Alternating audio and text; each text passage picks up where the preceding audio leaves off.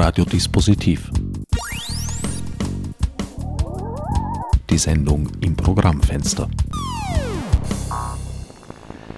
Willkommen bei Radiodispositiv. Wieder einmal begrüßt euch Herbert Gnauer zu einer weiteren Ausgabe.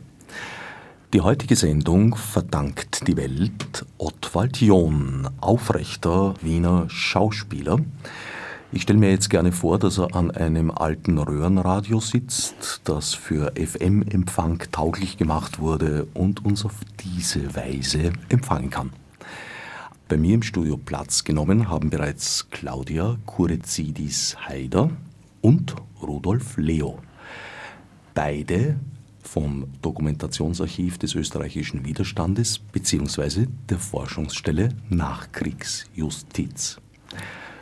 Claudia, Rudolf, was hat es mit dieser Forschungsstelle auf sich? Die Forschungsstelle Nachkriegsjustiz wurde im Jahr 2008 gegründet äh, und ist hervorgegangen aus einem äh, Projekt, das am Dokumentationsarchiv des österreichischen Widerstandes 1998 äh, begonnen wurde. Ähm, und dieses Forschungsprojekt, das 1993 begonnen hat, beschäftigte sich mit der Ahndung von NS-Verbrechen in Österreich und da haben wir angefangen, Justizakten, die in Wien, Graz, Innsbruck und Linz in den Archiven gelegen sind, archivalisch zu erschließen und ähm, zu beschlagworten und so der wissenschaftlichen Forschung zugängig zu machen. In der Bundesrepublik Deutschland äh, gibt es eine zentrale Stelle der Landesjustizverwaltungen, die sich ebenfalls mit der Ahndung von NS-Verbrechen beschäftigt. Und in Anlehnung an diese zentrale Stelle haben wir dann 1998 im Beisein des damaligen Justizministers Michalek die zentrale österreichische Forschungsstelle Nachkriegsjustiz gegründet. Worin liegt die Bedeutung solcher Forschungsarbeit heute? Die Bedeutung dieser Forschungsarbeit liegt darin, dass äh, für die wissenschaftliche Forschung der Zugang äh, zu den Akten äh, nicht möglich wäre, wenn wir sie nicht archivalisch erschlossen hätten. Und wir ermöglichen also Kolleginnen und Kollegen durch ähm, unsere Aufarbeitung dieser Akten, dass sie sich mit dieser sehr wichtigen Geschichtsquelle beschäftigen können. Diese Gerichtsakten haben zum Inhalt, äh, kurz gesagt, die Ahndung von NS-Verbrechen in Österreich, also Prozesse gegen Täterinnen und Täter, die während der Zeit des Nationalsozialismus Verbrechen begangen haben und äh, viele dieser Prozesse äh, bergen Informationen, von denen wir eigentlich gar nichts mehr wissen würden, wie zum Beispiel über das Lager Engerau, zu dem wir ja am 26. Oktober einen, den Prozess nachgestellt haben, weil wir über dieses Lager überhaupt keine weiteren Unterlagen gehabt hätten. Und aufgrund dieser Prozessakten wissen wir aber, dass dieses Lager existiert hat und können die Geschichte dieses Lagers schreiben. Und darin liegt also die Bedeutung äh, dieser Forschung. So kam Ottwald John ins Spiel. Der hat bei dieser Dramatisierung eine Rolle übernommen und mich dann für dahin herbeigezogen und geschafft. Wie ist es zu diesem Projekt gekommen, der Engerau-Prozess? Äh, das war einer der frühen Nachkriegsprozesse gegen Kriegsverbrechen. Worin liegt seine besondere Bedeutung? Also der ähm, erste Engerer Prozess war der erste österreichische NS-Prozess ähm, im August 1945. Diesem ersten Engerer Prozess sind weitere fünf Prozesse gefolgt bis 1954. Es hat hier eine ganze Reihe von äh, NS-Prozessen gegeben, aber eben dieser erste Engerer Prozess, den wir nachgestellt haben, ist äh, eigentlich einer der bedeutendsten und war der Ausgangspunkt eines sehr großen Prozesskomplexes, äh, wo schließlich gegenüber 71 Personen Ermittlungen bis in die 1990er Jahre gepflogen worden sind. Aber der letzte engerer Prozess war 1954. Das hat sich praktisch durch die gesamte Zeitspanne gezogen, in der es überhaupt derartige Prozesse gab, weil nach 1955 war ja dann nicht mehr viel. Das ist richtig. Anhand dieser engeren Prozesse kann man sehr gut die äh, justizielle Ahndung von NS-Verbrechen in Österreich nachvollziehen. Man muss unterscheiden, es hat bis 1955 eine Sondergerichtsbarkeit zur Ahndung von NS-Verbrechen gegeben. Ähm, wo es 13.000 Verurteilungen äh, gegeben hat. Nach 1955 ist dann diese Sondergerichtsbarkeit abgeschafft worden und die ordentliche Gerichtsbarkeit hat diese Ahndung äh, übernommen und da hat es dann insgesamt nur mehr 35 Prozesse bis 1975 äh, gegeben. 1975 ist das letzte Urteil wegen NS-Verbrechen in Österreich gefällt worden. Das dann lautete? Freispruch. Äh, und die letzte Hauptverhandlung äh, war äh, im Jahr 2000 gegen den bekannten Gerichtsgutachter Heinrich Gross. Da ist also der letzte Prozess äh, zwar geführt worden, konnte aber nicht fortgesetzt werden wegen Verhandlungsunfähigkeit. Ich kann mich erinnern, er wurde für verhandlungsunfähig erklärt und saß dann nachher im, Kaffeehaus und hat durchaus äh, wortgewaltig äh, sich eigentlich genau. mokiert über die Wehrlosigkeit. Genau. Es hat dann 2008 noch einmal einen Versuch der österreichischen Justiz gegeben äh, gegen eine Aufseherin des äh, Vernichtungslagers Majdanek. Aber die Frau ist gestorben, bevor es äh, zu einer Anklageerhebung gekommen ist. Und bei Gross möchte ich auch hinzufügen, es ist eigentlich das Verdienst einer fast einer einzelnen Person, dass das überhaupt so weit kam.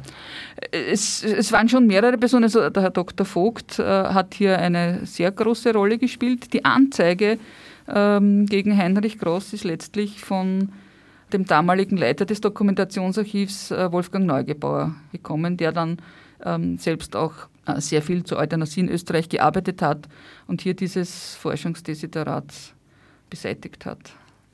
In weiterer Folge, ich weiß nicht, ob das einen unmittelbaren Zusammenhang hatte, mhm. wurde dann ja auch entdeckt, plötzlich, alle waren ganz aus den Wolken gefallen, dass nach dem Krieg auch im ganzen Sozial- und vor allem im, im, Jugendfürsorgebereich die personellen Besetzungen völlig ungebrochen weitergingen. Ja, das ist richtig, aber da ist der Herr Kollege mehr der Experte dafür. Ja, das stimmt. Es gibt jetzt ein Projekt, das äh, den Stahof aufarbeitet. Und da schauen wir uns gerade an, die Kontinuität des Personals, sowohl bei den Ärzten als auch bei den Pflegern, welche Rolle die während der NS-Zeit gespielt haben. Und ja, da gibt es wahrscheinlich äh, nächstes Jahr dann den Endbericht und recht viel mehr kann ich jetzt da vorab noch nicht erzählen. Aber vielleicht eine Einschätzung. In anderen Bereichen, auch zum Beispiel im Kunstbereich, unterschiedlich. In der klassischen Musik gab es da auch sehr große Kontinuitäten, in der bildenden Kunst sehr wenig. Da gab es sehr oft gab's dann Einschnitte. Man hat zumindest die Protagonisten aus ihren Positionen entfernt, zumindest vorübergehend. Wieso ist das in diesem wichtigen Bereich? Also ich glaube, das ist nicht, nicht nur bei den Ärzten ist. Ich glaube, das ist auch bei den Anwälten. Ich glaube, das ist auch äh, im Bereich von Notar Jahren und auch in anderen Berufen eine Kontinuität geben hat, schlicht und einfach, weil nach 1945 der unter Anführungszeichen Kalte Krieg zwischen der Sozialdemokratie oder den Sozialisten damals und der ÖVP, wer kann schneller und besser eine Wählerschicht ansprechen. Und da ist dann ab 48, 49 mit der Entnazifizierung sind alle in allen Berufen und äh, ich habe mir das bei mir im Pinzgau drinnen zum Beispiel angeschaut. Da fällt es auf, dass es im Ärztebereich sehr viele NS-Belastete wieder äh, ihren Job gekriegt haben, aber nicht nur bei den Ärzten, wie gesagt, sondern das haben wir auch bei den anderen Berufen genauso. Na, es war, wie gesagt, also nicht nur die ärztliche Besetzung, es war die gesamte Jugendfürsorge. Ja und hat natürlich etwas zu tun mit dem damals weitgehenden Konsens äh, eines Schlussstriches. Auch Bruno Kreisky hat diese Haltung damals vertreten. Und Werner Vogt war, kann ich mich erinnern, noch in den 80er Jahren, also da eigentlich in die Ecke gestellt. Er war durchaus nicht wohlgelitten. Der Süchtige äh, Heinrich Groß hat ja Werner Vogt auch angezeigt. Und so ist das äh, eigentlich erst ähm, richtig an die Öffentlichkeit gekommen, äh, weil Werner Vogt diesen Prozess auch durchjudiziert hat. Heinrich Groß hat ja Werner Vogt wegen übler Nachrede angezeigt. Und in, in, im Zuge dieses Prozesses sind die ganzen äh, Machenschaften äh, des Heinrich Groß erst äh, richtig an die Öffentlichkeit gedrungen. Er muss sich ziemlich sicher gefühlt haben. Offenbar hat die Justiz kurz zuvor noch ganz anders funktioniert. Naja, es war ja so, dass Heinrich Groß ein hochbezahlter und gut studierter Gutachter war. Äh, Gerichtsgutachter äh, gewesen ist. Und, und innerhalb der Justiz äh, wollte man ganz einfach über diese Sache nicht sprechen. Und Heinrich Groß ist seiner Arbeit nachgegangen. Ich kann mich erinnern an einen Fernsehbeitrag über einen Fall der sein ganzes Leben lang von Heinrich Gross begleitet wurde, ab der NS-Zeit, in der NS-Zeit, in der Nachkriegszeit, bis eben in die 70er Jahre hinein. Das ist in den 70ern, wie gesagt, äh, im österreichischen Fernsehen gebracht worden. Dennoch hat es mehr als 20 Jahre gedauert, bis da irgendwelche Konsequenzen folgten. Ja, diese Person ist Friedrich Zavarel, nehme ich an. Ja.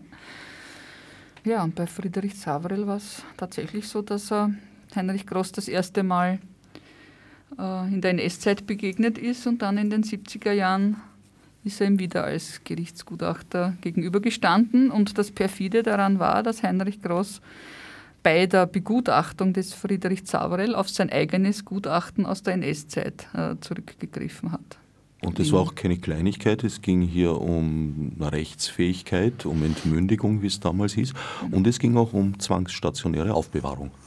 Genau, so ist es, ja.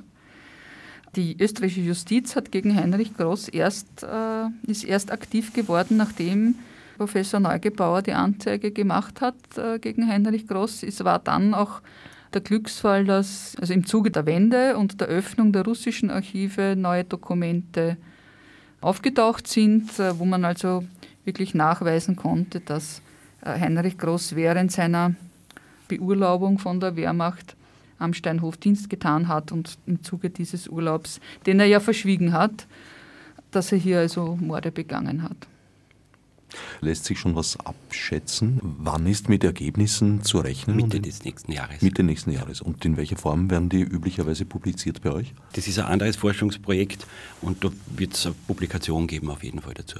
Ja. Also das, das ist kein nichts, Projekt des Dokumentations. Das hat aber nichts mit dem Forschung, das ist, ich bin äh, Mitarbeiter in einem Projekt, das von der Stadt Wien beauftragt worden ist. Zeithistorikerinnen auf mehreren Tanzparketten. Richtig, richtig. Ja. Wir sind alle äh, Drittmittel finanziert und, ja, und haben verschiedene Dienstgeber und ich bin auch halbtags am Dokumentationsarchiv beschäftigt und halbtags arbeite ich jetzt zum Beispiel an einem Projekt über die Veterinärmedizinische Universität äh, in, im Nationalsozialismus. Aber alles mit Nationalsozialismusbezug? Im weiteren Sinne, ja. Bei der Publikationsmethode habt ihr euch ja für das Projekt der Engerau-Prozesse etwas Besonderes einfallen lassen, eben besagte Dramatisierung. Ja. Wie kam es zu dieser Idee?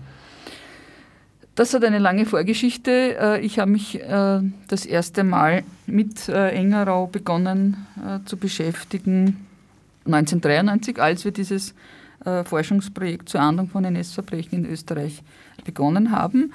Und äh, da bin ich auf dieses ganz große Aktenkonvolut dieser Engerau Prozesse gestoßen. Äh, wir sprechen hier von über 8000 Seiten. Und äh, ich habe dieses Aktenkonvolut zur Grundlage meiner äh, Dissertation gemacht. Die ist dann im Jahr 2003 fertig geworden und 2006 als Buch erschienen.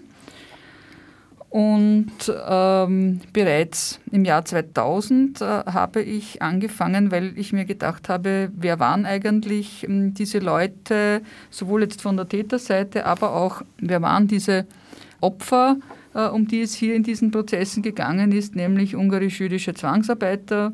Äh, wo war dieses Lager Engerau? Bin ich also quasi zurück an die Wurzeln gegangen äh, und dieses Lager Engerau hat sich befunden in Bratislava, in einem heutigen Bezirk, in Petrischalka. Er hat damals eben Engerau geheißen und war eine eigene Ortschaft und hat zum Gau Niederdonau gehört. Und auf dem heutigen Friedhof in Petrischalka gibt es ein großes Mahnmal mit Massengräbern ähm, dieser ungarisch-jüdischen Zwangsarbeiter. Und da habe ich also im Jahr 2000 begonnen, jedes Jahr eine Gedenkfahrt äh, nach Engerau zu organisieren.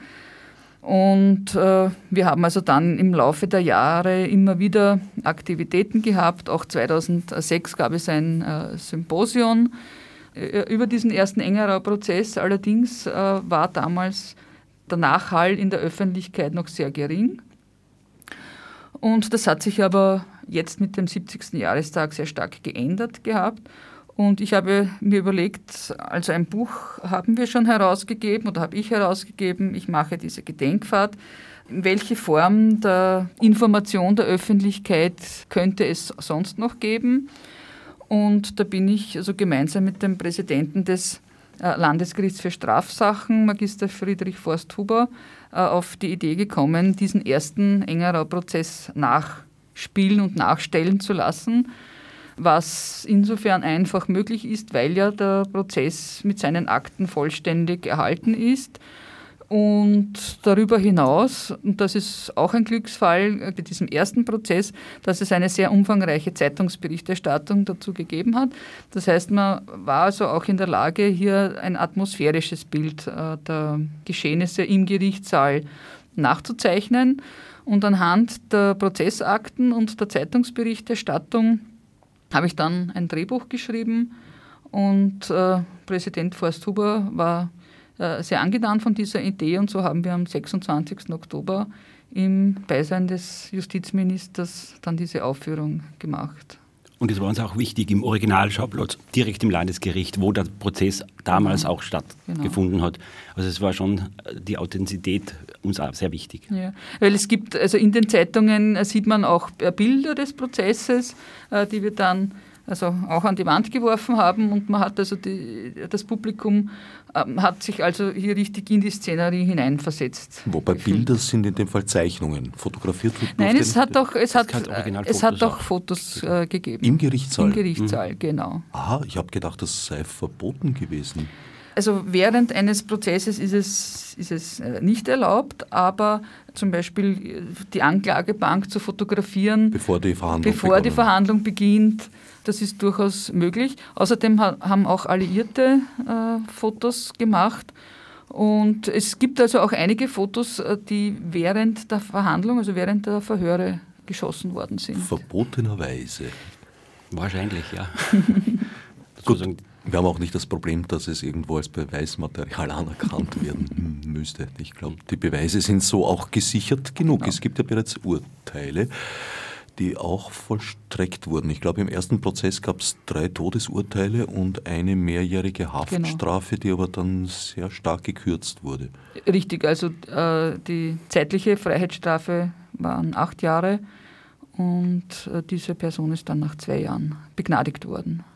Engerau, du hast vorher gesprochen von Zwangsarbeitern. Das ist in diesem Fall wörtlich zu nehmen. Ich glaube, Frauen waren nicht darunter. Nein. Und es ging um äh, die Errichtung des Südostwalls, ein mehr mystisches als, als militärisch tatsächlich handfestes Projekt. Also der Südostwall war eine letzte Zwangs- und Terrormaßnahme des äh, NS-Regimes. Ähm, es ging schlicht und ergreifend um einen Schützengraben oder um mehrere Schützengräben, die vermeintlich die äh, sowjetische Armee hindern sollte, die Grenze zum Deutschen Reich zu überschreiten. Ein militärisch völlig sinnloses äh, Unterfangen. Und dieser Südostwall äh, wurde errichtet mit Schaufeln und mit bloßen Händen von der örtlichen Zivilbevölkerung, von HJ, teilweise auch äh, Angehörigen der Wehrmacht und zu einem sehr, sehr großen Teil äh, von ungarischen Juden. Äh, in anderen Teilen des Deutschen Reiches waren ja die Deportationen schon abgeschlossen. Ungarn ist erst im Frühjahr 1944 von den Deutschen annektiert worden mit einer durchaus großen jüdischen Bevölkerung. Und man hat also dann ähm, von März bis Mai 1945 mehr als 430.000 ungarische Juden in die Vernichtungslager vor allem nach Auschwitz deportiert und einen geringen Prozentsatz, ungefähr 70.000, in die Ostmark.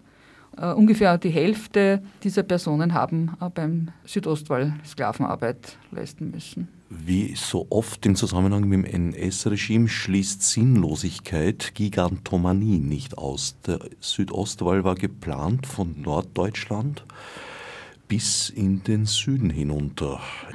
An der heutigen österreichischen Grenze zur Slowakei und zu Ungarn, also von Bratislava bis an die südsteirische Grenze, ist äh, dieser Südostwall, äh, was Österreich betrifft, äh, verlaufen mit mehr als 200 Lagern für ungarische Juden.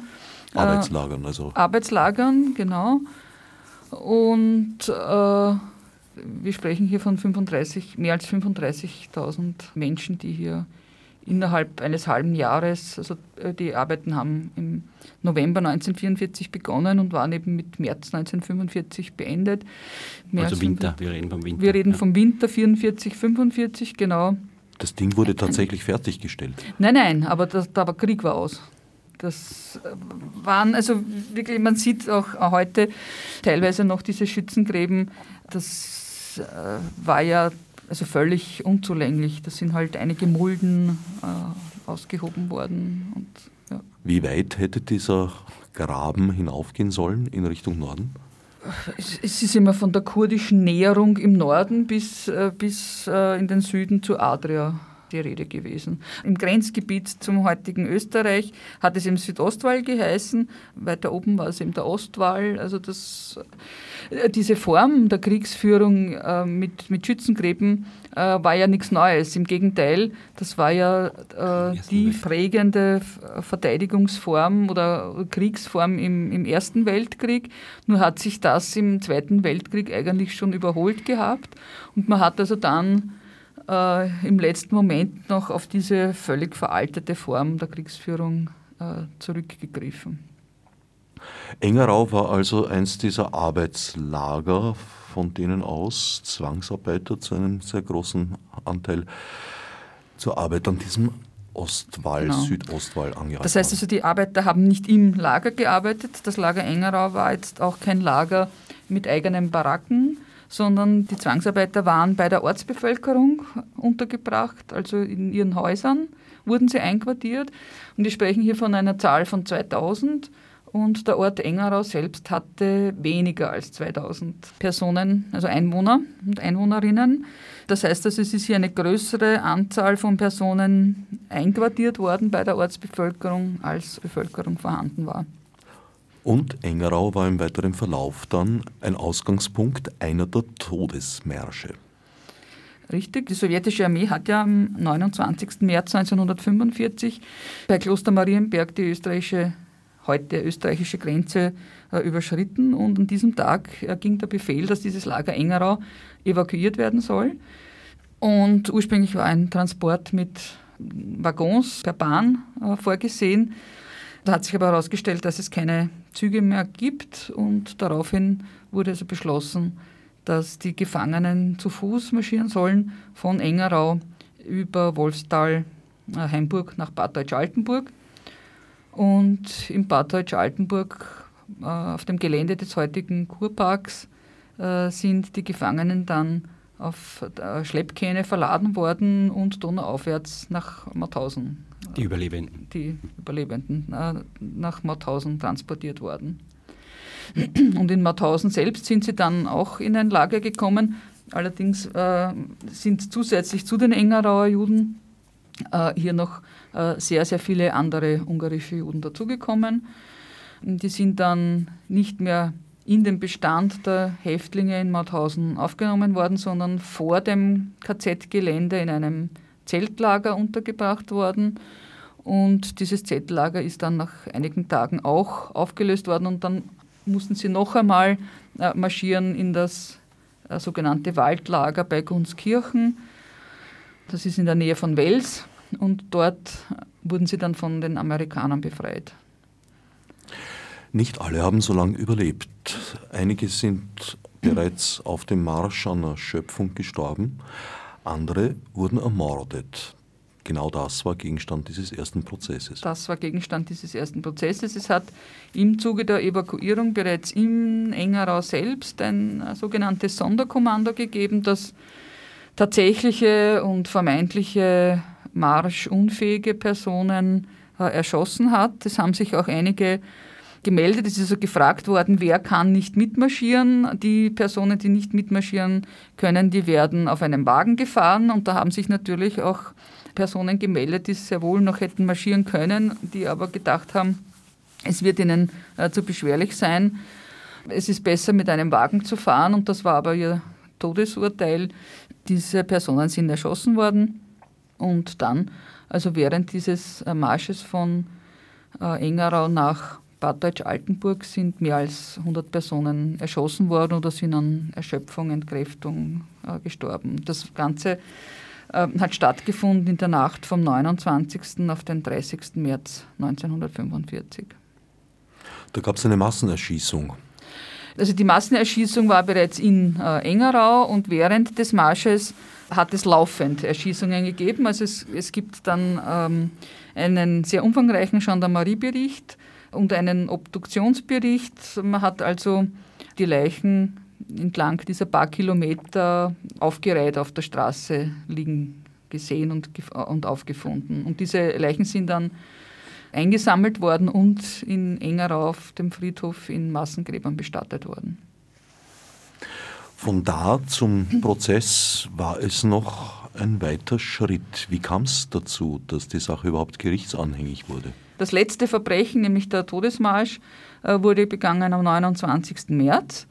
Und am 14. Mai 1945 ist ein Herr namens Rudolf Kronberger bei der sowjetischen Besatzungsmacht in Wien aufgetaucht und hat gesagt, er möchte eine Anzeige erstatten, weil er hat was Furchtbares gesehen. Da sind also Leute erschossen worden und es ist zugegangen wie auf einer Hasenjagd und er war selber dabei. Und wenn, äh, wenn das gewollt ist, dann wird er behilflich sein, dieses Verbrechen aufzuklären. Es hat sich dann letztendlich herausgestellt, dass der Herr Kronberger selbst äh, massiv an diesen Erschießungen beteiligt gewesen war. Das heißt also, der Ausgangspunkt war einmal eine Anzeige eines der involvierten Täter. Das war am 14. Mai 1945. Die sowjetische Besatzungsmacht hat gesagt, wir sind hier nicht zuständig, da müssen sich die österreichischen Behörden darum kümmern. Und die weiteren Ermittlungen hat dann der sogenannte polizeiliche Hilfsdienst, das war der Vorläufer der Polizei in Wien, durchgeführt. Sobald dann die äh, österreichische Gerichtsorganisation wieder in Kraft war, wenige Wochen später hat dann die österreichische Justiz hier weiter äh, ermittelt, zunächst die Staatsanwaltschaft. Das Ganze ist dann sehr rasch äh, binnen eines Monats ähm, anklagereif gemacht worden. Das war also eine enorme Leistung, muss man sagen. Und der Gerichtsakt zeugt auch von dieser äh, enormen Leistung. Und dazu muss man sagen, ja zunächst einmal äh, mussten ja die, die rechtlichen Voraussetzungen geschaffen werden, dass überhaupt so ein Prozess durchgeführt werden kann. Also das ist das, es ist das österreichische Strafgesetz wieder in Kraft gesetzt worden, aber vor allem hat es zwei Sondergesetze gegeben, das Verbotsgesetz und das Kriegsverbrechergesetz. Und für den Prozess entscheidend war das Kriegsverbrechergesetz. Und das ist am 26. Juni 1945 erlassen worden. Und nach diesem 26. Juni 1945 ist es dann sehr rasch gegangen. Ein Verzögerungsgrund war noch, dass man wollte also diesen Prozess unbedingt im großen Schwurgerichtssaal des Landesgerichts machen, weil man gesagt hat, es soll Publikum äh, geben bei diesem Prozess, es soll ein öffentlicher Prozess sein.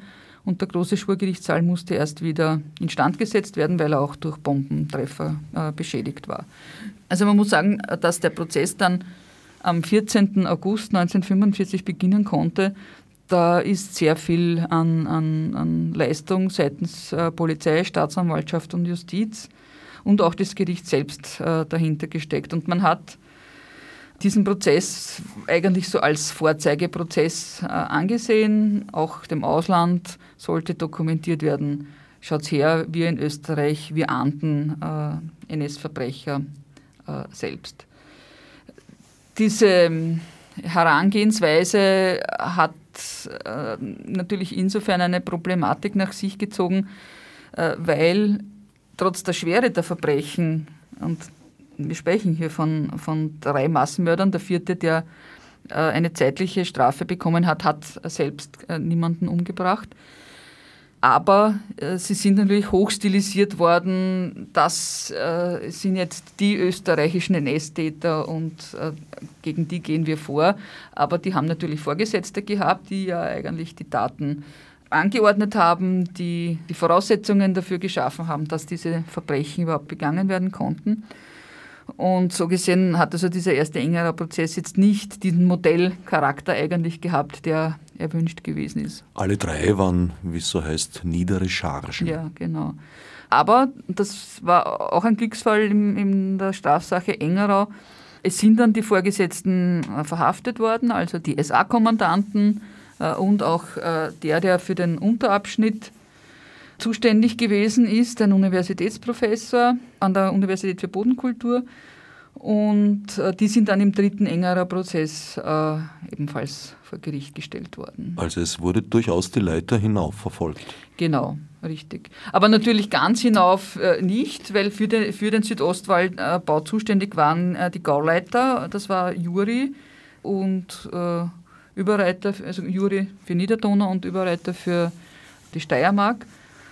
Gegen die hat es also keinen, äh, keinen Prozess gegeben. Ich glaube, das ist nicht nur beim Engerauer-Prozess so, sondern das ist eine äh, Geschichte, glaube ich, die man generell, die politisch Verantwortlichen, äh, NS-Verbrecher, sind eigentlich nie wirklich vor Gericht gestanden. Wobei man sagen muss, Juri hat Selbstmord begangen und Überreiter hat sich abgesetzt gehabt. Äh, also da war es eigentlich auch nicht möglich, äh, diese Oberverantwortung.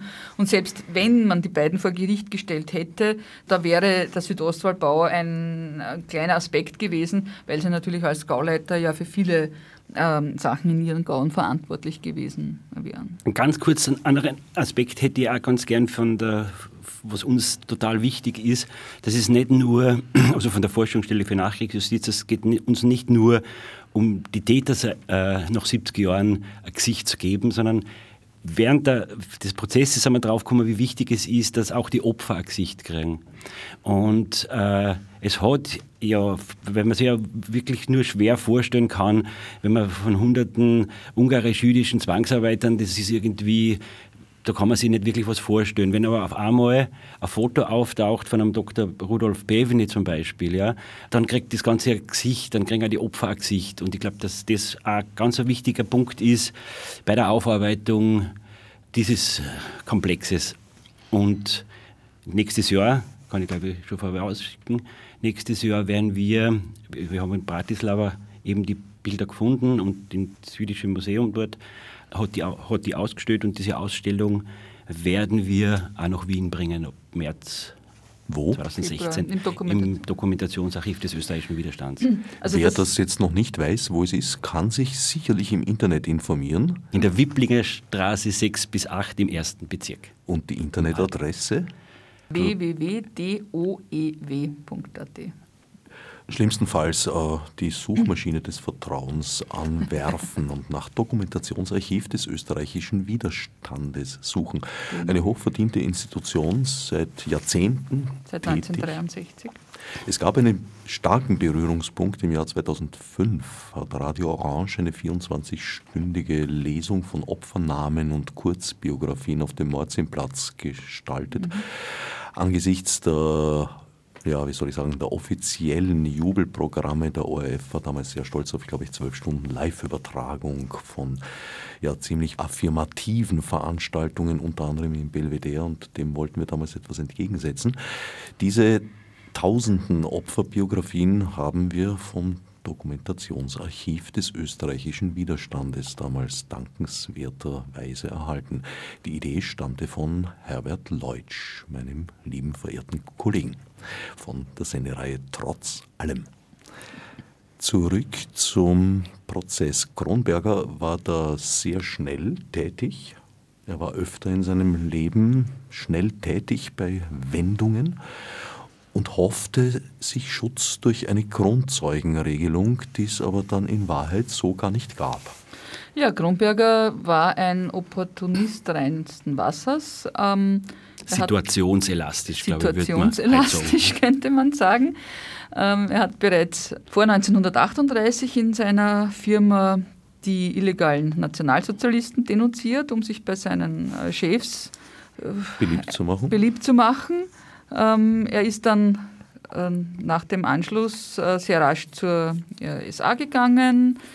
Zunächst war er Mitläufer und ist dann 1944 Notdienst verpflichtet worden zum äh, Südostwall und hat also dann dort äh, seine Geschäfte verrichtet und äh, die Taten begangen. Und es war ihm aber durchaus bewusst, dass er zum Verbrecher geworden ist und um hier dachte er wahrscheinlich der Verfolgung zu entgehen, hat er die Anzeige gemacht, hat sich angebietet, hat gesagt, äh, ich helfe euch, ich nenne euch Namen.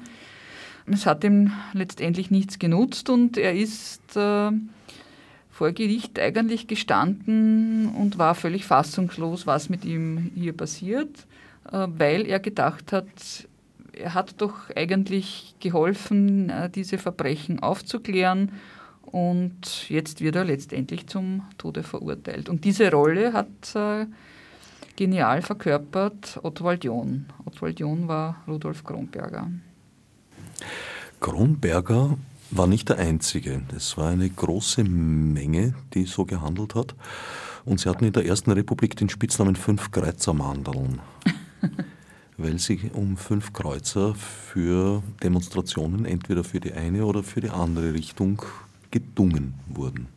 Ja, also der, ich habe es schon bei, bei Rudolf Kronberger gesagt, äh, sämtliche ähm, Wachmänner waren Notdienstverpflichtet. Das heißt also, die waren bereits äh, Zivilisten, weil sie äh, verwundet waren, Wehrmachtssoldaten, die verwundet waren und nicht mehr fronttauglich waren, äh, weil sie schon zu alt waren.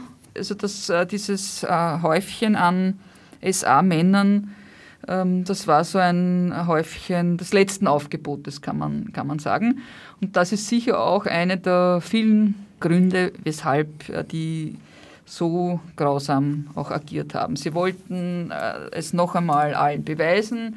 Sie haben gesehen, die Niederlage kommt und haben nicht gewusst, wie geht es nachher weiter mit ihnen. Viele waren auch frustriert, dass sie jetzt, wo ohnehin schon alles vorbei ist, äh, dann noch einmal bei diesen Bedingungen Wache schieben müssen, dass sie nicht zu Hause sein konnten, um ihre Familien zu schützen während der Bombardierungen. Also das war so ein Amalgam von verschiedenen Erklärungen, weshalb es hier zu diesen sehr schweren Verbrechen gekommen ist. Der Alkohol, glaube ich, hat Und der Alkohol hat eine Rolle gespielt. Äh, es ist also äh, vor dem Todesmarsch sind also die, die Doppler ausgeteilt worden. Ja, also die haben sich dann regelrecht besoffen, äh, um da ihre Geschäfte zu vollbringen. Es gab ja nicht nur Erschießungen, einige sind, soweit ich informiert bin, auch erschlagen worden. Ja. Hat das alles auf Befehl stattgefunden oder haben diese vier Personen, eine davon war nicht direkt beteiligt, auf eigene Faust gehandelt?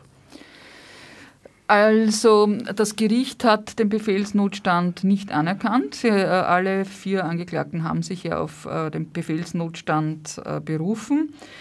Es war so, dass es jetzt keine expliziten äh, Schießbefehle insofern gegeben hat, als man gesagt hat, die Person und die Person und die Person muss erschossen werden. Äh, was es schon gegeben hat, war, dass der Lagerkommandant gesagt hat, wer nicht mitkommt, wird erschossen. Allerdings ist das eine Anordnung oder ein Befehl, der durchaus Handlungsspielräume offen lässt, denn wer letztlich definiert wird als einer, der nicht mit kann, das liegt dann bei mir. Also ich, ich entscheide, der kommt nicht mehr mit oder schon. Das bezog sich auf die Häftlinge, diese ja. Drohung, nicht auf die SA-Männer. Wer nicht mitkommt, wird Wer erschossen. von den Häftlingen nicht mitkommt, ja. wird erschossen. Von den Opfern, ja. Ja, mhm. richtig. Und ich kann ja letztendlich auch das Tempo bestimmen, ob ich jetzt schnell gehe genau. und dann damit riskiere, dass natürlich viele nicht mitkommen oder ob ich eben langsam gehe und warte. Also da, da ist ein großer Spielraum drinnen. Ja. Genau, also äh, was es äh, schon gegeben hat, war, das, dass dieses Sonderkommando zusammengestellt worden ist, wo es also geheißen hat, die nicht marschfähigen sollen erschossen werden. Aber auch hier hat es natürlich einen Handlungsspielraum gegeben, weil auch hier wieder äh, die Definition, wer nicht marschfähig ist, äh, eine sicher Breite ist. Und äh, wenn sich jemand meldet, der offensichtlich noch marschfähig ist, dann ist es auch an mir gelegen, zu sagen, schau, dass du weiterkommst und nicht den jetzt als nicht marschfähigen zu erschießen. Ähm, und das hat letztlich auch das Gericht äh, bewogen zu sagen, also der Befehlsnotstand, den akzeptieren wir nicht. Ihr seid voll verantwortlich für eure Taten. Auf der anderen Seite äh, war das etwas, was bei den Angeklagten, die haben das überhaupt nicht verstanden. Die haben sich als Personen verstanden, die und das kennen wir ja aus anderen Zusammenhängen, die ganz einfach ihre Pflicht erfüllt haben die in diesem Rädchen drinnen waren, gedacht haben, sie müssen das jetzt tun. Und es hat auch mehrere Aussagen vor Gericht gegeben, unter anderem mit dem Kronberger, der gesagt hat, ich stehe hier jetzt vor Gericht und äh, den Befehl erteilt haben, die putzen sich da ab und ich, äh, mir wird jetzt quasi der Prozess gemacht. Ja. Wie uns der Bundespräsident Waldheim gelehrt hat, ist ja der Begriff der Pflichterfüllung auch ein äußerst dehn- und schrumpfbarer, je nachdem. Wie war die Möglichkeit, wenn man jetzt zum Beispiel eben einen Befehl erhalten hat, wer nicht mit kann, wird erschossen, ihr habt das durchzuführen. Gab es da eine Möglichkeit, sich dem zu entziehen, wenn man schon mal freiwillig zur Wachmannschaft gegangen ist, wie das in diesen vier Fällen zumindest der Fall war? Die sind nicht freiwillig zur Wachmannschaft gegangen, die sind also tatsächlich äh, verpflichtet äh, worden. Im Zuge, also sie waren alle Mitglieder einer äh, SA-Standarte und diese SA-Standarte hat den Befehl äh, bekommen, nach Engerau ähm, einzurücken. Der Handlungsspielraum war etwas, was das Gericht sehr stark interessiert hat. Äh, da sind also immer wieder verschiedene Fragen an die Angeklagten gestellt worden. Äh, was wäre gewesen, wenn ihr nicht geschossen äh, hättet? Und äh, obwohl sich die Angeklagten ja immer auf den Befehlsnotstand berufen haben, hat das Gericht letztlich entschieden, ihr hättet eigentlich genügend Spielräume gehabt und das mussten auch alle einräumen. Auf die Frage, ja, was wäre denn gewesen, wenn ihr nicht geschossen hättet, können sie eigentlich alle keine Antwort geben. Äh, so diese Ausrede, dann wären wir selbst äh, erschossen worden, die ja von sehr vielen äh, NS-Tätern immer wieder gekommen ist, ähm, hat sich letztendlich als nicht wahr herausgestellt. Man ist eben nicht erschossen worden, wenn man den Befehl nicht ausgeübt hätte, sondern ja, man wäre vielleicht an eine Stelle kommandiert worden, wo es nicht so ganz angenehm der Dienst gewesen wäre und so weiter. Aber diese Verbindung, wenn ich nicht ermordet hätte, dann wäre ich selbst gemordet worden, äh, die hat sich in keinem der NS-Prozesse, weder in Deutschland noch in Österreich, äh, bewahrheitet. Das NS-Regime war ja ein gewissermaßen ein Unrechtsregime, aber innerhalb eines sogar sehr streng definierten Pseudo-Rechtsstaates. Gab es in dieser Hinsicht eine Regelung in den Dienstvorschriften? Also es gab das Militärstrafgesetzbuch, das auch zur Anwendung äh, gekommen ist. Und natürlich heißt es im Militärstrafgesetzbuch, wer einen Befehl verweigert, muss mit Strafsanktionen rechnen. Das ist also ein eigentlich ganz ähm, normaler Vorgang. Aber das Entscheidende ist ja dann, wie wird es in der Praxis ausgeübt. Diese ganzen Befehle, sei es von der Euthanasie über die äh, Vernichtungslager, äh, und so weiter, die sind natürlich alle verschleiert worden. Also es, man, wird, man wird keinen Befehl finden, in Auschwitz sind so und so viele Millionen Menschen zu ermorden. Das gibt es ganz einfach nicht. Äh, und das ist aber auch das, was nachfolgende Generationen jetzt schon seit einiger Zeit beschäftigt, eben dieses Ausloten von Handlungsspielräumen und äh, es wäre, ohne dass man jetzt also wirklich ein großartiger, heldenmutiger Widerstandskämpfer oder Kämpferin gewesen wäre, durchaus möglich gewesen, äh, hier Nischen zu finden, wo man auskommen hätte können. Also das ist mittlerweile eigentlich ein, ein äh, Standardwissen. Es hindert niemanden, anständig zu bleiben. Richtig. War innerhalb der Wehrmacht und sogar innerhalb der SA möglich, also wenn wir es jetzt wieder runterbrechen auf Engerau, der Viertangeklagte Konrad Polinowski hat acht Jahre bekommen. Das war ein sehr hohes Urteil, das hätte er in einem späteren Prozess sicher nicht bekommen. Da wäre er auf jeden Fall freigesprochen worden, weil ihm persönlich kein Verbrechen nachgewiesen werden konnte. Das Gericht hat gesagt, er wird verurteilt, weil er beim Todesmarsch dabei war. Aber Polinowski war zum Beispiel einer, Er hat sich sofort gemeldet, dass er an die Spitze des Zuges geht, wohl wissend, äh, dass sich hinter ihm sehr viel abspielen wird.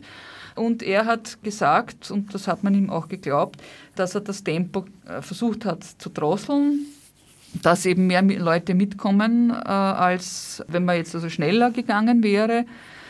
Das heißt also, in, in ganz kleinem Rahmen hat er versucht, etwas zu tun. Andere haben, haben versucht, die Ernährungssituation zu verbessern. Also das hat es äh, durchaus gegeben. Aber Bolinowski sagt dann auch selber auf die Frage, ja, warum haben sie sie nicht ganz einfach abgesetzt? Das war in seinem äh, Weltgefüge nicht drinnen, weil er hat sich natürlich, das haben sich alle, sie haben sich als Soldaten gesehen und äh, da gibt es kein, das wäre ja Desertion gewesen. Die nebstbei ganz klar geregelt war. Natürlich. Standgericht und Natürlich. das also sofort. auf Desertion äh, stand das Standgericht und da hat es ja in Österreich noch sehr viele Fälle in den aller, allerletzten Kriegstagen gegeben, wo Kinder äh, erschossen worden sind. Die Begnadigung von Polinowski nach zwei von ursprünglich acht äh, Haftjahren war also durchaus zu Recht ich bin, ich bin keine Juristin, ich kann das jetzt, kann das eigentlich nicht beurteilen. Er wäre, wie gesagt, in einem späteren Prozess sicher freigesprochen worden, weil es keinen unmittelbaren Tatnachweis gegeben hat. Also so gesehen wird man schon sagen können, dass, äh, dass die Begnadigung äh, gerechtfertigt gewesen ist.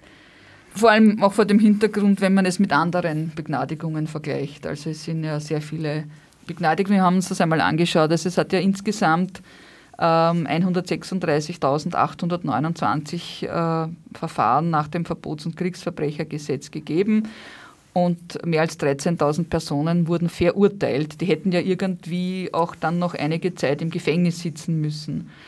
Und äh, 1955, als die Volksgerichtsbarkeit abgeschafft wurde, sind insgesamt noch 14 Personen in Haft gewesen. Das heißt also, alle anderen sind äh, vorzeitig, vorzeitig begnadigt worden. Und äh, ja, also da, da hat es sehr viele äh, getroffen oder die hatten das Glück, die sehr viel am Kerbholz gehabt haben. Da spielen jetzt auch noch die Entnazifizierungsfragen hinein und das Lager von Glasenbach unter anderem. Aber das führt jetzt, glaube ich, für die heutige Sendung ein wenig zu weit.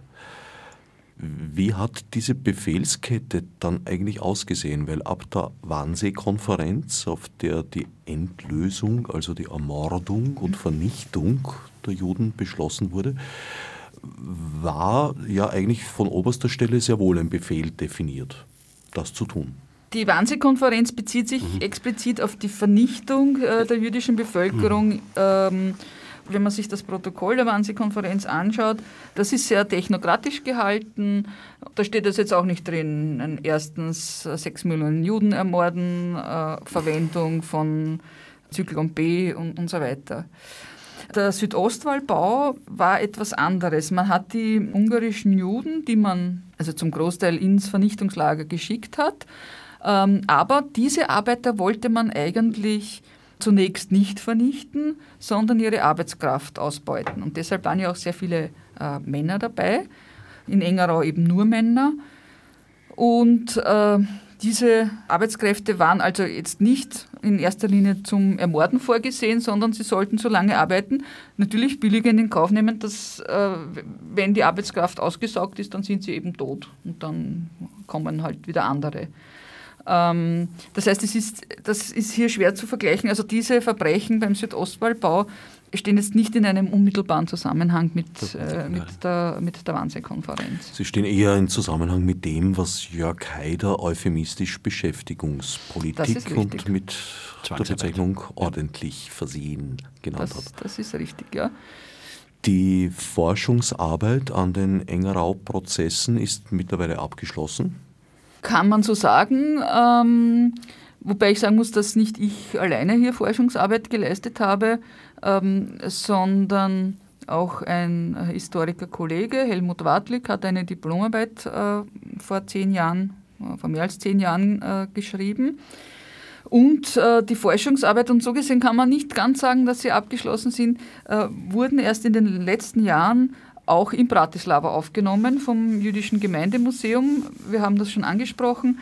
Ähm, es hat heuer äh, eine Ausstellung gegeben. Äh, es sind im Bratislava äh, Nationalmuseum Dokumente aufgetaucht, nämlich aus den Habseligkeiten der Opfer mit Fotos, mit persönlichen Dokumenten. Und diese Dokumente sind jetzt ausgestellt worden und wir bekommen eben diese Ausstellung als, als Leihgabe nächstes Jahr ans Dokumentationsarchiv. Für das Jüdische Gemeindemuseum ist dieses Projekt jetzt auch abgeschlossen. Mich wird es äh, sicher auch noch die nächsten Jahre beschäftigen. Aber so im Großen und Ganzen kann man äh, schon sagen, dass das Ganze äh, beendet ist.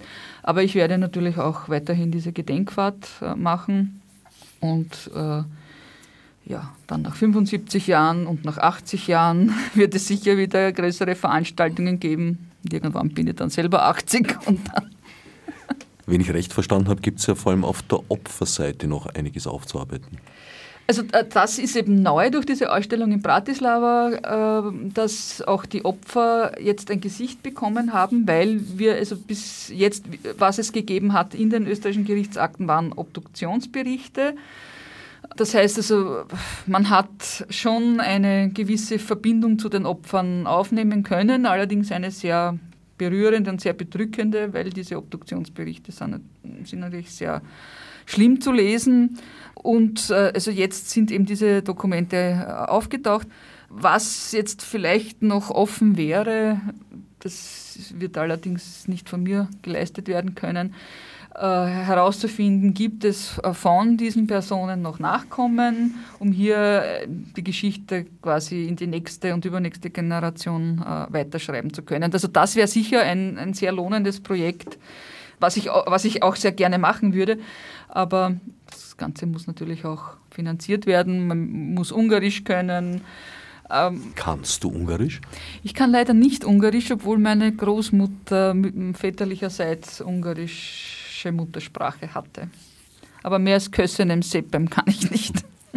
Aber es wäre natürlich schon spannend, wenn man der zweiten, dritten Generation das Schicksal ihrer, in dem Fall Großeltern, Großväter, Selbstverständlich. Also das wäre wirklich noch ein nahebringen ein, ein könnte, weil das einfach auch zur Gedenkkultur kehrt und abgeschlossen werden sollte innerhalb der Familie.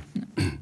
Das Theaterprojekt ist als Theaterprojekt jetzt auch mal vorläufig abgeschlossen. Wie viele Vorstellungen hat es gegeben? Wir haben eine. Eine. Eine nur. Eine und war ausverkauft, beziehungsweise ja, waren mehr Leute, als wir eigentlich Platz gekriegt haben. Und wäre durchaus interessant, eine also, Wiederholung. Was zum Beispiel anzudenken wäre, ist diese Aufführung, obwohl sie natürlich vom quasi Genius Lozi lebt, also dem großen Schwurgerichtssaal, dass man es etwa wie auch die letzten Zeugen zum Beispiel im Burgtheater aufführt oder in einem anderen Theater. Ähm, mit dem großen Schwurgerichtssaal ist natürlich auch das Problem, dass der ja immer wieder gebraucht wird für die Prozesse und äh, ganz einfach es ein dermaßen großer organisatorischer Aufwand äh, ist, dass wir das in unserer Freizeit nur schwer bewältigen können. Also wenn, wenn man das professioneller aufziehen könnte, dann wäre es jetzt auch für die Beteiligten äh, nicht das große Problem, äh, hier noch mehrere Aufführungen zu haben. Also wenn uns vielleicht die Frau Burgtheaterdirektorin hört. Oder auch andere Direktorinnen. Oder auch andere Direktorinnen und Direktoren. Wir sind jederzeit zu einem Gespräch bereit. Anna Badora, die neue Volkstheaterdirektorin, interessiert sich durchaus für solche Inhalte. Also die Anmeldungen haben uns gesagt, dass da ein ganz großes Interesse da ist. Ja. Also wir haben das am 26. Oktober, das war ein Feiertag, und haben wir eigentlich nicht ganz offen so mit so viel Zustrom gerechnet. Ich habe die Veranstaltung auch gar nicht aktiv beworben es ist so schnell äh, alles gekommen, es sind so viele Anmeldungen gekommen. Äh, wenn ich da noch eine Aussendung gemacht hätte, wäre das alles nicht ähm, zu bewältigen gewesen. Ihr habt den größten Multiplikator im Theaterbereich dieser Stadt an Bord gehabt. Ottwald John ist berühmt dafür, dass er immer mindestens von fünf Produktionen die Flyer bei sich hat. Das ist richtig, ja, ja. Und mit größtem Enthusiasmus verteilt. Und bei dieser Produktion war sein Enthusiasmus, obwohl man es kaum glauben kann, noch ein wenig größer als sonst schon so kam es eben auch zur heutigen Sendung. Für alle, die es damals nicht sehen konnten, entweder weil sie es nicht wussten oder weil sie keinen Platz mehr gefunden haben, gibt es aber auch Hoffnung, wie ich gehört habe. Es gibt Hoffnung, äh, denn äh, wir sind jetzt dabei, die Herstellung äh, einer DVD zu finanzieren. Und diese DVD wird dann eine Uraufführung hoffentlich im Februar 2016 erleben und wird dann auch käuflich zu erwerben sein bei der Forschungsstelle nach Kriegsjustiz. Informieren kann man sich bei Interesse wo? Informieren kann man sich äh, bei Interesse entweder auf der Website des Dokumentationsarchivs oder auf der Webseite der Zentralen Österreichischen Forschungsstelle Nachkriegsjustiz www.nachkriegsjustiz.at. Gibt es da einen Newsletter oder sowas, wo man sich subskribieren kann? Der Newsletter ist bei mir persönlich unter claudia.corizidis.nachkriegsjustiz.at womit wir langsam, aber sicher ans Ende dieser Sendung gekommen sind. Das Thema ist ein großes, man könnte unzählige Abzweigungen nehmen und würde niemals fertig werden. Indes, die nächste Sendung wartet bereits. So danke ich Claudia Kurezidis-Haider und Rudolf Leo für den Besuch im Studio und allen anderen fürs Zuhören. Odsnev Margur Mitmunesi. Fichte subsidiar